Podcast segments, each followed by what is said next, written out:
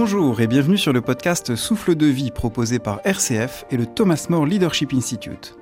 Je suis Quentin Brunel et dans les 10 épisodes de ce podcast, je vous propose de cheminer ensemble pour découvrir, au cœur de votre expérience, des clés concrètes pour unifier votre vie. Je ne sais pas pour vous, mais il y a des moments dans ma vie où je me sens pleinement à ma place, où je suis inspiré, cohérent avec moi-même, plein d'énergie, d'imagination, et où j'ai le sentiment d'être au service de quelque chose qui me dépasse. Dans ces moments, j'ai l'impression que les horizons s'ouvrent, et en plus, je sens que ça déclenche quelque chose de positif chez les personnes qui m'entourent. Ce sont des moments où j'ai vraiment l'impression que ce que je vis est en parfait accord avec qui je suis. Ça doit probablement vous arriver aussi. Par exemple, j'ai vécu plusieurs de ces moments enthousiasmants sur les chemins de Saint-Jacques de Compostelle.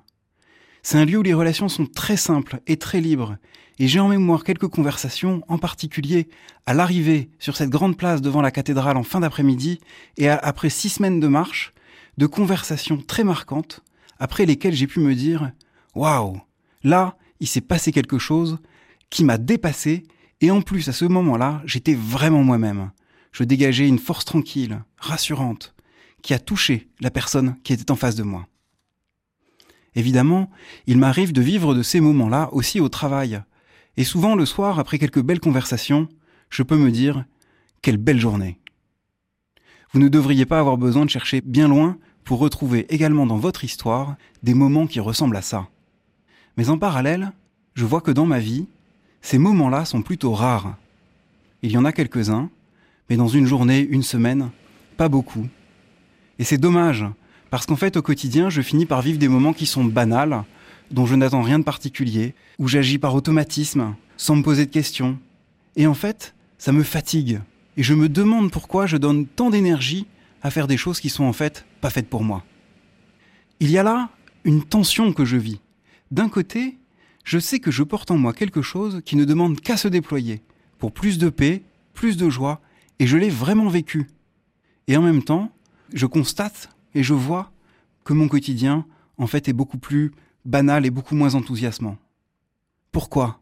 Pourquoi est-ce qu'il y a des moments où je suis vraiment moi-même, des moments où c'est incroyable, des moments où c'est fluide, et des moments où tout bloque, et où, en fait, rien ne marche et j'arrive pas à avoir une relation fluide et naturelle? J'aimerais en fait vivre de plus en plus de ces moments où je suis vraiment engagé, qui me donnent de l'énergie et de la joie, mais je ne vois pas comment faire.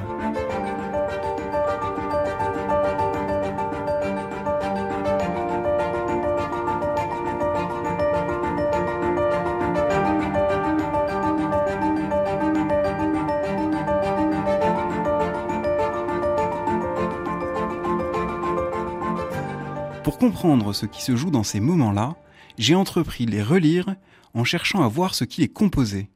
Et j'ai découvert trois choses. Premièrement, dans tous ces moments, j'étais en train de vivre quelque chose qui avait du sens pour moi, qui était fluide et naturel, que je pouvais partager avec ceux qui m'entouraient.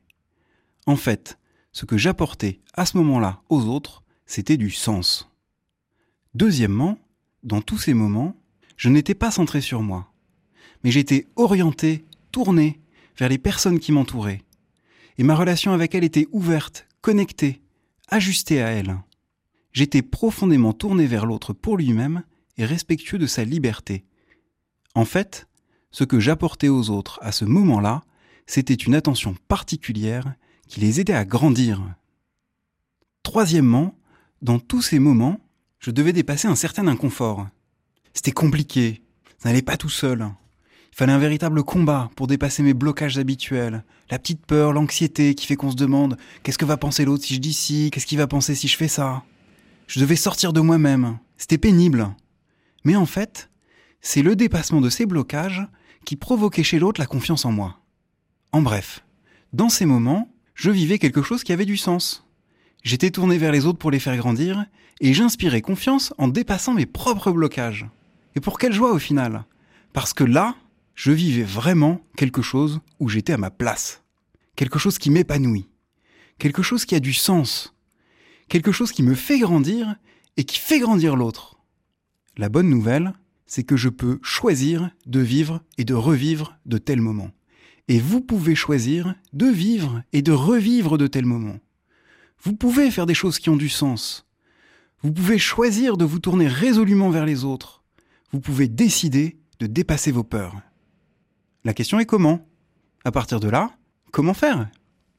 Eh bien, voilà la raison d'être de ce podcast.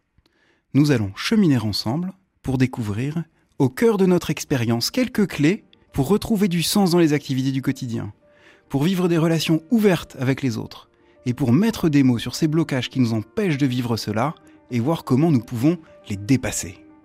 C'est une grande joie pour moi de partager ce chemin de vie avec vous et je vous donne rendez-vous au prochain épisode.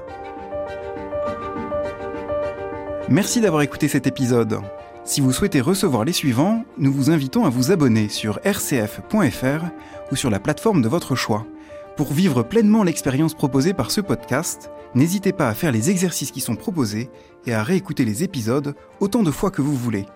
Si vous avez été touché par ce podcast et voulez le faire connaître, n'hésitez pas à le partager, mais aussi le noter et le commenter. Enfin, nous serons heureux de recueillir vos impressions et vos questions à l'adresse contact@tmli.org. À très bientôt.